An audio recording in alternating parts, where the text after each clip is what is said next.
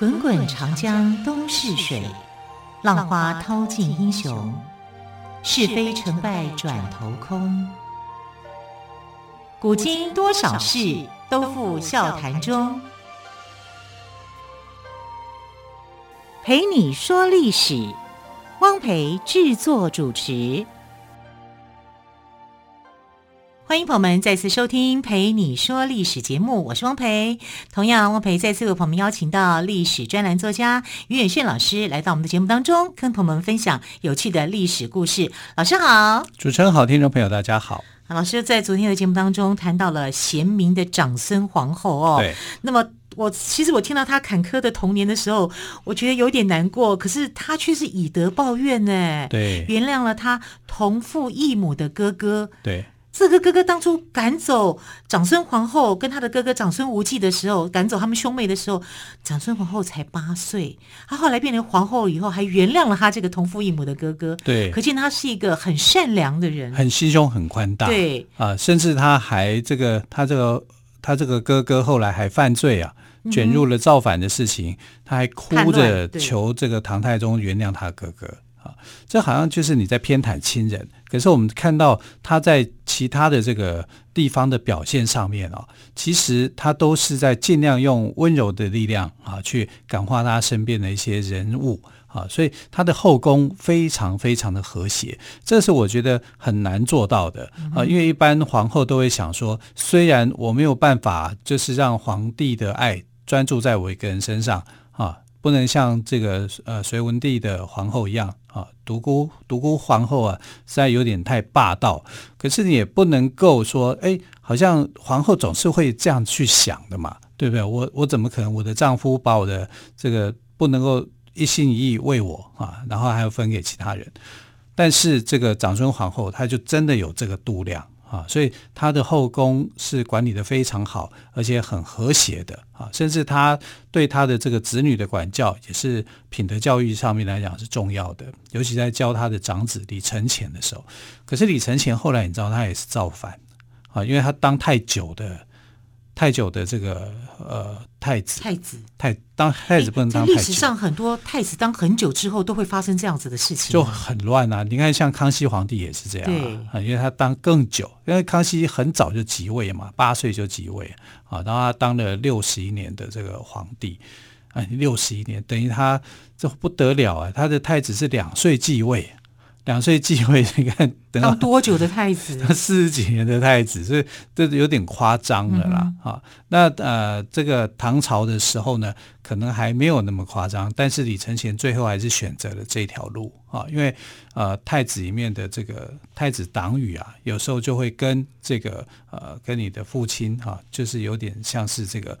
你相处的不好的时候，有些问题的时候，就会产生的冲突啊。这个呃，父子忌讳的情况很多。其实后来像唐玄宗也是这样子啊。那李承乾呃失败以后啊，这个对当一个母亲的来讲，其实他心情也是非常非常的难过的。因为你看到自己的儿子过世的时候，那心情会怎么样？长孙皇后呢，跟唐太宗之间呢，他们有三个儿子，四个女儿。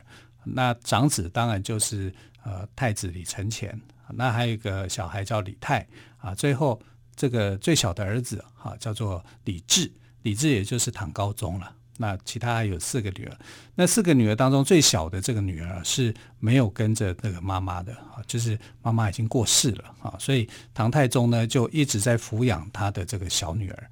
唐太宗抚养哦，亲自抚养哈，所以可以看到说他对这个长孙皇后的怀念，对对对，他就好像看到女儿就像想到妈妈一样哈，所以也许唐太宗的后宫有很多很出色的、很漂亮的女孩子哈，但长孙皇后绝对是他最地位无可取代的。是，嗯、那长孙皇后呢？我觉得她是一个识时务的女性，为什么？因为在她还没有当皇后之前，她就一直在帮着唐太宗啊，就是唐太宗也还没有称帝啊，她就为他一路上出谋划策啊，像个侠女一样。她就有，我觉得她像女侠啊，就是把这样的一个，而且她也有头脑啊，有头脑啊，然后还有宽容心啊，她是不一样的。她当皇后之前跟当皇后之后，整个心态呃这个调整的是不一样的。她在还没有当皇后之前哦，就是侠女个性啊，只要跟着行侠仗义一样。你可以沿路上看到，就是说她在这个路上面的一个成长。所以唐太宗认为说，他的这个另一半绝对可以帮助他很多事。可是这个长孙皇后啊，当了皇后以后，整个心态都变。他认为说自己不应该怎么样，我不应该干政，你不应该让我呃征询我的意见。我如果把我的意见想法告诉你的话啊，就是像是外戚干政的感觉。对啊，他不喜欢这种感觉。他觉得你不可以再问我这个政有关于政事方面的。你如果问我家庭方面的管理，那可以，我会告诉你。好，可是，在国家大事情上面来讲呢，他是不说的。好，他也不是说他不懂，哈，他懂啊，可是他没有办法再提供意见出来，因为他怕干政啊，他怕这个有这个女子干政的问题。那一旦干预政事以后呢，就会有人会去钻后门，啊，会去找他，啊，因为这个枕边风是很厉害的嘛，他要告诉人家就是说，你们来这一招对我没有用，因为我不敢整，啊，皇帝要管你的事情就是皇帝去处理，不关我的事，哈，我也。呃，皇帝来问我，我也不想回答。不是他不会，我也不要啊，因为他确立的很清楚，他知道自己的位置是什么，做什么位置做什么事啊。所以我觉得他真的是很识时务啊，所以他认为在国家发展的一个状况之下啊，他不会去对皇帝做任何有关于政事上面的谏言。但是唐太宗就是这样子。我就已经听惯了你的意见嘛，我们一路上走过来，我都是听你的啊，很多意见你都对我很有很大的帮助，怎么这个时候你反而不说了？好，所以他就一直希望这个听听长孙皇后的想法。那最后长孙皇后就这样了，逼急了啊，他就讲了八个字：居安思危，任贤纳谏。他对国家的整个想法都那八个字。啊，所以我觉得他这个人也是很很好玩啊，很坚守自己的一个原则。原则。对对对，所以为什么我会哎讲他的故事就讲了两天？哈，反正昨天应该讲完了，好，没事，换下一个。但是想到说，哎，他的这个品德跟个性，哈，他你从这里可以看到他重视品德教育，然后他自己也受这个影响。他十三岁就嫁给唐太宗嘞。啊，然后两个人一直努力。不过他过世的时候，其实。我们才读国一，可是他就是在七年级辛苦的过程里面去做他的人生奋斗了。其实很不容易啊。对呀，八岁就被赶出家门，对啊，就真的是很。下一餐在哪里都不晓得。对，还好有舅舅。对对对，舅舅是真的很帮忙的。好，那我们看长孙皇后从小就跟跟着哥哥长孙无忌哈相依为命去过生活，长大之后嫁给李世民啊，更在玄武门之变当中呢支持李世民去争夺皇位，入主中宫成为皇后之后呢。唐太宗论功行赏啊，就把这个最大的功劳给了长孙无忌。他的确帮了大忙啊。对呀、啊，长孙无忌其实文武全能的、嗯、啊，是非常优秀的一个人的。可是呢，也因为他叫做长孙，然后他是长孙皇后的哥哥。所以呢，他就忌讳就很多，因为唐太宗太喜欢他这个大舅子，他这大舅子兼死党，他们是一起玩的、嗯、啊，就是什么事情可能跟妹妹什么话好说的时候，就跟着这个大舅子啊、哦、一起，这很好玩的，很多事情都是哥们嘛，对啊，对啊，就是又一起打天下，对不对？对啊、革命情感。那，那你说我让你当宰相不行吗？我要给他当官不行吗？他没有能力吗？有啊，他有能力啊，绝对有能力，绝对有能力。可是呢，这个他要去当宰相的时候，哈，这个长孙皇后就阻止了，而不是说他不干预政事吗？可是他觉得这个不算政事，这是我的家事，家务事，哈，所以他就是说，长孙氏是外戚，如果外戚权力过大。就可能会重蹈汉朝初年吕后外戚干政的这样的一个结果，所以我觉得他是考量了很多，想到很多历史上的一些事件了。对，他可能喜欢读历史，嗯、所以他历史事情鉴古知今。对呀、啊，可是哎呀，好像这就可惜了，对不对？其实长孙无忌哈、哦，就是。一生当中，他就没有办法到达那个权力的巅峰，对，就是被他的妹妹给压抑住啊。但是你说没有到达那个权力巅峰吗？其实也没有到。唐高宗李治的那个时期，长孙无忌权力呢是真大啊。他是后来得罪了武则天，被武则天给斗下来。嗯啊，如果呃武则天还可以压得住他，其他没有了啊。所以一物克一物啦啊。那即使长孙无忌一呃长孙皇后一直压着他的哥哥，因为他觉得他的哥哥到后来有那个野心。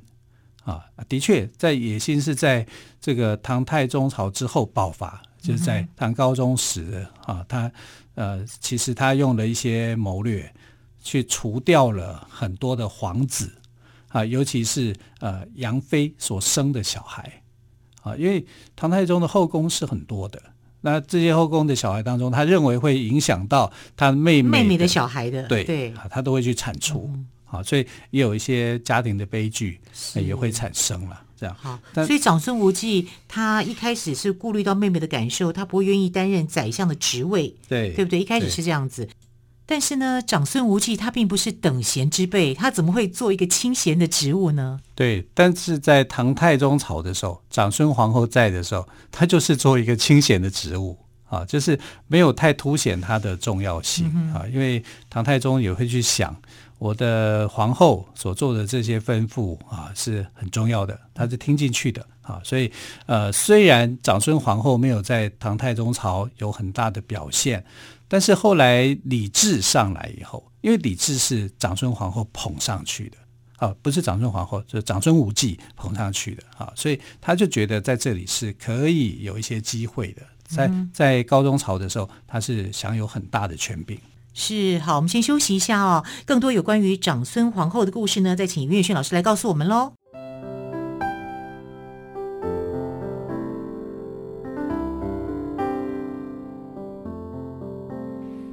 见台北的身影，拥有颗热情的心，有爱与梦想的电台。台北广播 FM 九三点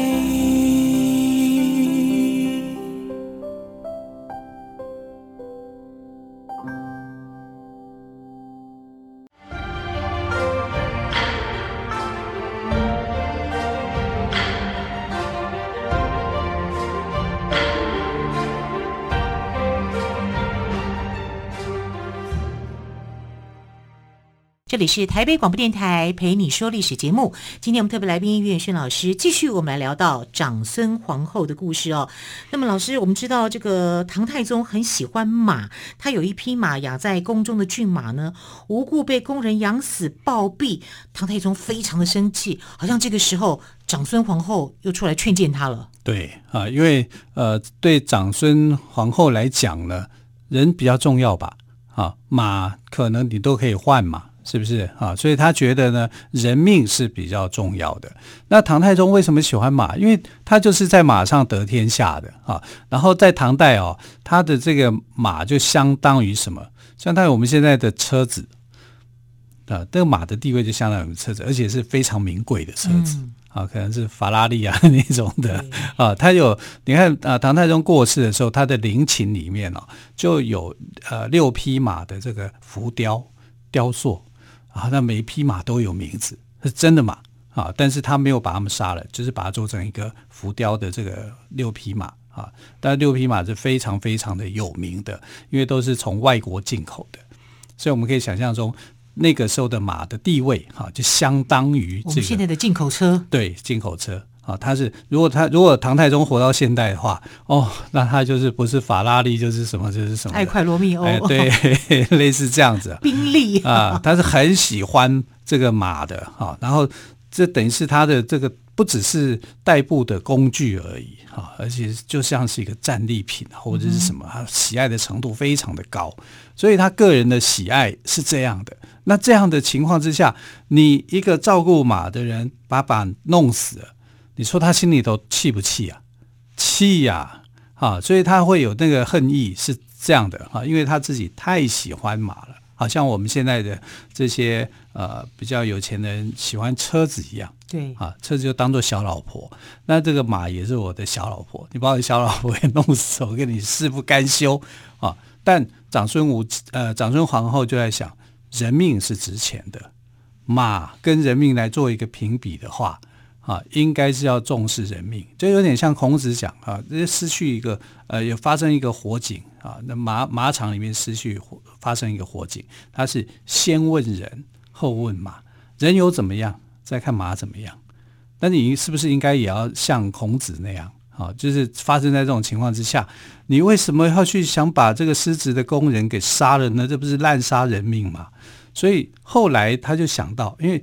呃，我们讲长孙皇后应该是很懂历史的，好，所以他就讲说，春秋战国时代哦，齐景公的马莫名其妙死掉了，然后齐景公就因为这样气得想要杀养马的人，好，但是这个晏子就去劝谏，哈，晏婴啊，那时候去劝谏的这个呃齐景公，啊，然后齐景公后来就接受了这个劝谏，哈，他就拿这个历史的例子。啊，要唐太宗以人命为重，想想看春秋战国时期的啊，这个啊晏子劝谏的故事，你需要去杀掉一个所谓的失职的工人吗？好，唐太宗这个时候才怒气消了，好，饶了工人一命。啊，所以我觉得这个他在这个部分上面是处理的很好的。哎，很少人，特别是像皇后这样等级的人，对，会为养马的人去说话，为一个下人，对。对这个很特别耶，是啊，而且在古代他们的阶级之分又很明显，对，所以我觉得长孙皇后让我感动的一点，他把每一个人都当做一个很重要的事情，对，他也不是说只护卫着我的亲人，对，也不是说哦，这个我的同父异母的哥哥，我才好像一直跟我有血缘关系的我才关心他，其他的人就是一般的陌生人，对呀、啊，他不会啊，我像这个呃是。工工人啊，跟他养马的工人跟他有什么关系？一点关系都没有。他也可以杀了他，对不对？哈，可是他在皇帝愤怒之下，因为皇帝的喜喜爱就是这样嘛。你知道唐朝的这个国代、这个国家、这个时代啊，真的很特殊啊，因为他们就是还留有这种胡人的这种血统啊，骑马打仗的这种精神，所以唐太宗喜欢马，这个很正常啊，而且他是对马哦超爱。但唐太宗是讲，他能文能武，他也不是只有说我喜欢马而已，他还更喜欢书法，所以他的大臣每个书法字都写得好好，这真的是很了不起的一个时代啊，能文能武的哈。但在至少在马这个部分呢，呃，他是很坚持的哈。那我们来看呢，这个唐太宗消气了哈，就让饶了这个工人的一命哈，就没事了哈。那还有一次，就是我们讲到的这个唐太宗的谏臣啊，魏征，常常就让他搞得火冒三丈啊。所以有时候唐太宗被气的，真的是每次回到后宫啊，就会跟着这个长孙皇帝那边一直骂啊，这个啊，甚至还破口大骂魏征是一个乡巴佬啊，怎么样啊？啊，气到后来就是说，我要把魏征给宰了，我 一定要把他给宰了，类似这种话就跑出来。那长孙皇后就听着皇帝在骂。骂骂到底他骂骂魏征些什么事情？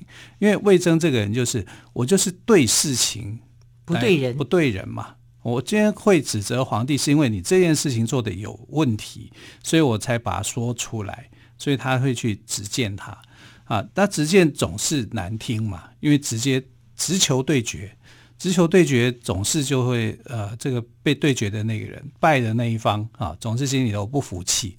那唐太宗经常就是败的这一方嘛，像唐太宗喜欢玩小鸟，因为帝王总会有一些娱乐啊，然后他就看到这个魏征来了，就赶快把那个鸟都藏在袖子里面。我这么胆小的皇帝啊，这么怕臣子的皇帝。啊，呃，然后魏征也很故意，他就一直跟他聊天，就是看怕鸟会死，鸟会闷死了。对啊，后来就闷死了。真的吗？对呀、啊。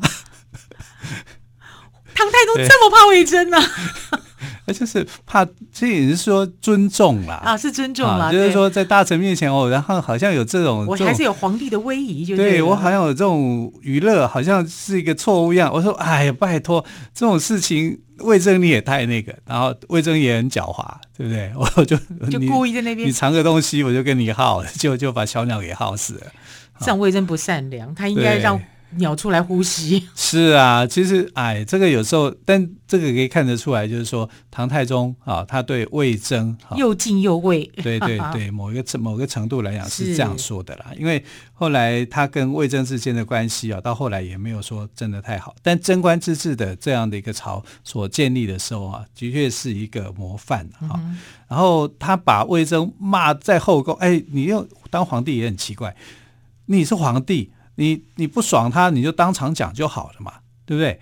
就他当场又不敢讲，就又忍下来了。忍下来，忍下来，皇帝讲给老婆听。嗯、所以长孙皇后呢，她怎么处理呢？她就听啊，听完之后，你知道，她就是平常你在后宫，你不是穿正式的服装嘛，嗯、对不对？哈，然后你一定是穿居家的服装，哈，这叫常服嘛，啊，他就把常服换下来，换下来换成一个。正式的服装，然后去拜见皇帝行礼，然后这个唐太宗就会觉得很奇怪，对，为为什么要换这么正式的朝服来跟我行礼呢？对，然后也跟我行大礼，嗯、哼然后这个皇后就解释，这就是说我要跟呃皇帝恭贺啊，然后恭贺什么意思？他说恭贺我什么意思呢？我刚还在骂人，你在跟我恭贺。嗯、长孙就说，因为皇帝英明，臣子才敢直谏。